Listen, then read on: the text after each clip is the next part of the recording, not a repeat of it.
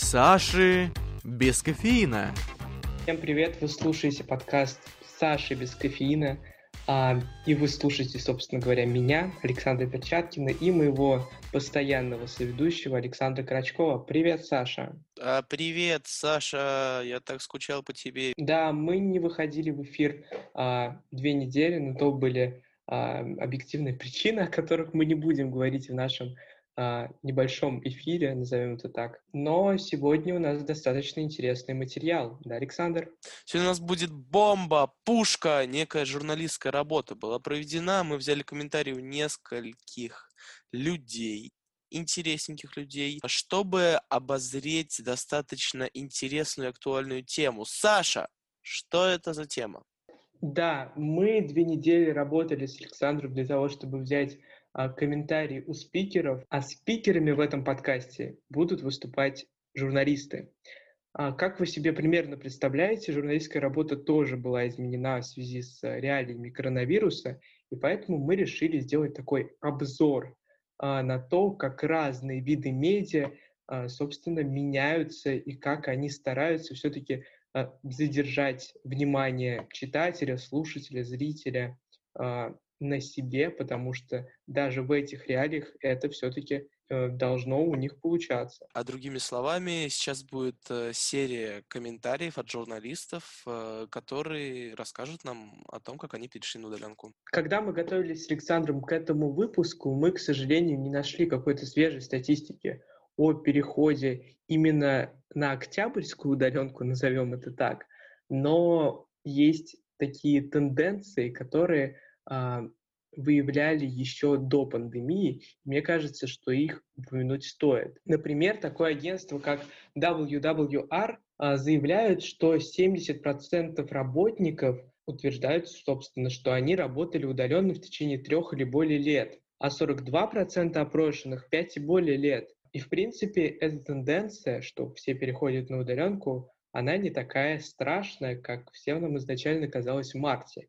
И мне кажется, Александр, а, мы услышим это сравнение то, как было тогда, изначально, а, когда всем было страшно проводить какие-то конференции в Zoom, и то, как это уже выглядит сейчас, а, если мы говорим конкретно о работе СМИ, то я, как, как старый э, журналист, могу сказать, что это лишь улучшило качество наших материалов. Но теперь перейдем от наших с вами монологов. Наших с вами монологов, да? Ага, наших с вами. Да-да, спасибо. Наших с вами монологов. А, ты там закончишь? Позвони, я подключусь, скажу что-нибудь. Первый вы услышите Веру Кузьмину. Она работает на радио «Маяк», а, ведет несколько программ. В частности, а, мы с Александром познакомились с ней, когда она вела одну из лекций в МПГУ. Вера прекрасный журналист, она известна многим из-за того, что а, ведет активную кампанию экологическую в Дагестане. Она любит путешествовать там, и в частности она заметила, что что-то происходит там не гладко и написала в ряд инстанций, сейчас активно борется за то, чтобы дагестанская природа осталась такой же красивой и прекрасной, там эпитеты вы сами можете подобрать. Ставьте лайк, и тогда мы сделаем 24-часовой стрим, как Саша ведет монолог. Итак, Вера Кузьмина. А, когда первая волна началась, мы ушли все, назовем это удаленкой, нескольким ведущим поставили аппаратуру дома. Ребятам, кто работает в прайм-тайм, утро и вечера, по-моему, день и кого-то из выходных, а, они до сих пор работают из дома. Они так и не выходили в реальный эфир. Вот. Всем остальным ведущим, их, наверное, не большинство, но половина, а, платят компенсацию. При всем том, что ведущие ничего не делали с самого начала – ну и компенсация была небольшой, так скажем. Вот, а, было перемирие, кажется. А потом случились две недели перемирия, когда вроде бы мы вышли на работу, но снова опять все ушли по домам. А в данный момент все работают из дома. Те, у кого стоит аппаратура, кому-то успели добавить еще аппаратуры дома. Те, кто не был в эфире. Вот. Ну и за это время еще и сетка поменялась, потому что надо было начинать э, такую осенне-зимнюю сетку, и у многих поменялись программы сами по себе. Что говорят мои коллеги? Ну, надо сказать, что лучше быть с работой, чем без работы. Насколько удобно им работать из дома. Ну, тут очень надо поговорить сначала со всеми. Я, честно говоря, не очень знаю, но думаю, что ребята адаптировались достаточно быстро. А потом еще раз говорю, что аппаратуру поставили ведущим, у кого и так была загруженность сильная, они зависели от этих денег. И я думаю, что ни о каком удобстве речи нет. Все, всем стало удобно. Ну, собственно, практически все сотрудники переведены э, либо на удаленку, либо на компенсацию без работы. Э, по-моему, у нас остались только звукорежиссеры. То есть это дежурный звукорежиссер, который работает в офисе. И редакторы наши девочки. Но совершенно точно больше, чем 30% ушло из офисов. Спасибо большое, Вере, что она дала комментарий нам. И я напоминаю, что вы можете подписаться на э, Веру Кузьмину в Инстаграм. Просто забывайте Веру Кузьмина. Она, я уверен, выплывет вам в рекомендациях. Да, мы же в ТикТоке сидим как раз-таки.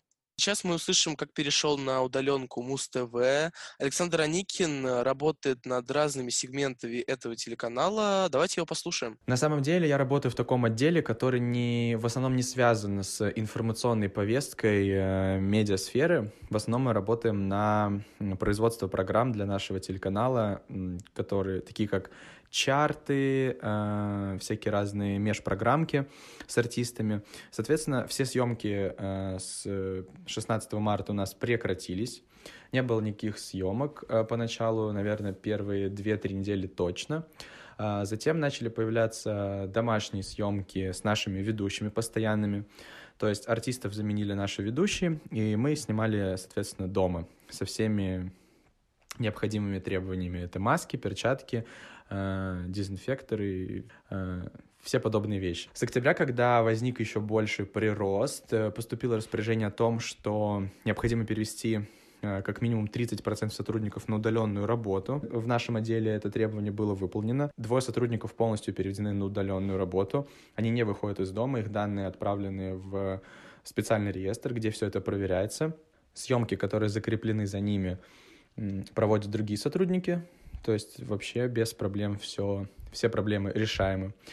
Вот, а количество работы восстановилось, то есть э, программы у нас остались те же, э, и мы как бы их выпускаем с учетом э, всех нюансов, которые существуют. То есть, если раньше мы записывали подводки для разных программ на улице, то сейчас мы э, просим своих знакомых, э, знакомых знакомых, друзей, друзей друзей, чтобы они записали какие-то ролики.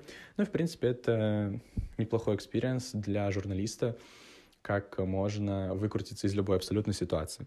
Лично мне работать из дома было удобно определенное количество времени, когда у меня было достаточно знакомых, которых э, я еще не так сильно э, замучил своими просьбами записать какие-то ролики или еще что-то.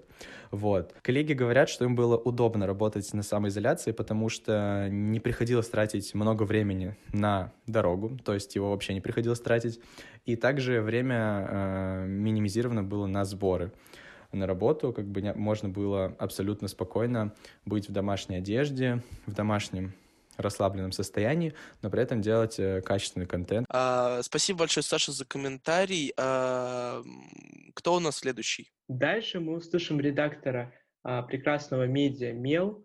А, эту девушку зовут Елизавета Луговская.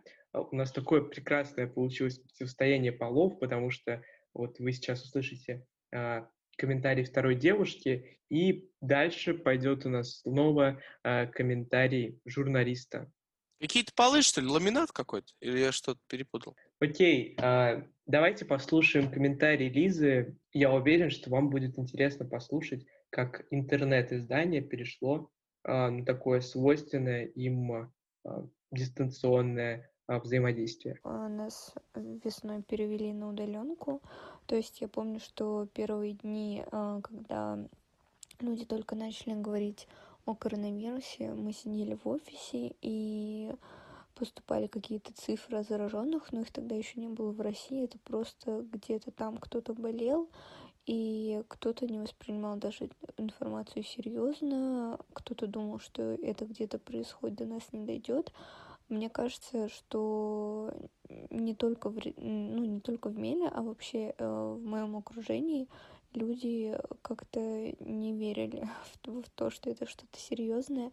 Вот, но когда появились э, заболевания в России и когда цифры начали расти, нас перевели на удаленный режим. Я не могу вспомнить, какого точно числа это было, но генеральный директор написала в главный чат в Телеграме, где все сотрудники Мела, о том, что они беспокоятся о нашем здоровье и нужно всем перейти на режим удаленной работы. А, так что меня это коснулось только в той степени, что мне больше не нужно было ездить в офис, и я работала из дома. Ну и плюс э, стали, например, редакционные летучки тоже проходить из дома.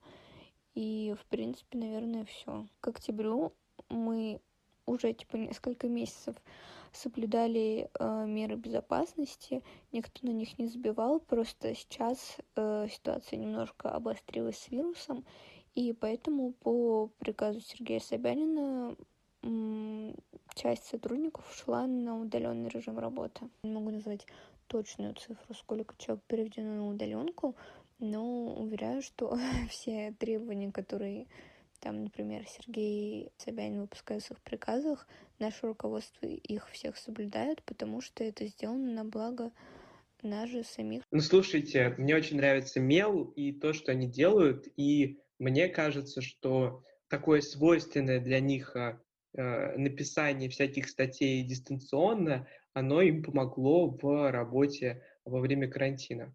Ну и свой пушечный комментарий Вая дал Евгений Евневич. Это корреспондент Матч ТВ. Я просто вспоминаю, почему я на него был подписан в Инстаграм. А, ты наверняка перед э, нашей записью прогуглил. Э, я знаю эту историю. Ну, расскажи про нее всем. Ну, давай, может быть, ты расскажешь, раз ты начал, Александр. Нет, давай ты расскажешь. Нет, давай я ты расскажешь. Хотел... Ну, хорошо, я расскажу.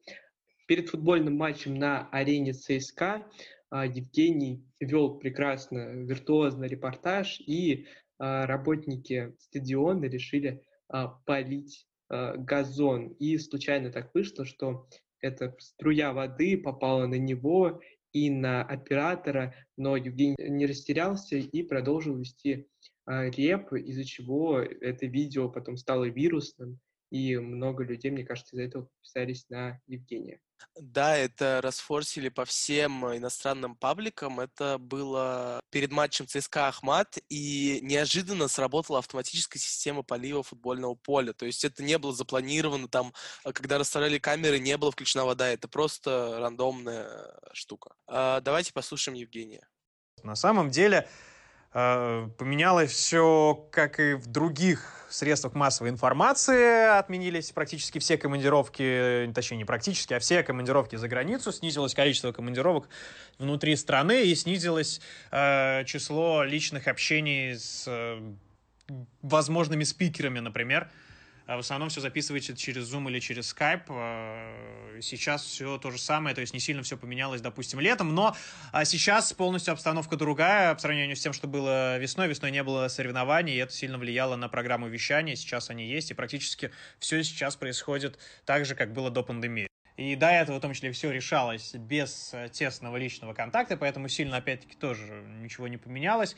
Разве что в интервью допустим, или какие-нибудь нужны, если э, ответы, видеоматериалы записываются по скайпу и зуму, и все, сильно ничего не поменялось, но разве что сейчас нет командировок за границу.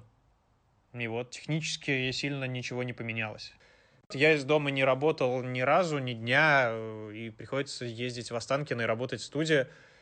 Э, вот, но некоторые коллеги э, делали интервью из дома, записывали какие-то материалы из дома, но, в принципе, на самом деле это не проблема. Это даже намного оперативности прибавляет.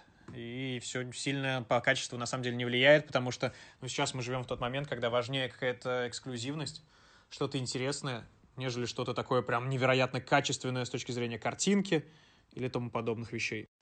Но и с 5 октября требования перевода на удаленную работу стали обязательными. Все люди, которым не нужно находиться в офисе, они не работают в офисе. Условные координаторы, там какие-то продюсеры. Все как везде, и это вполне нормально. Нечего лишний раз рисковать и лишний раз ездить на работу. Те люди, которым не нужно быть в кадре, те люди, которым не нужно выпускать тех, кто в кадре, они не на работе.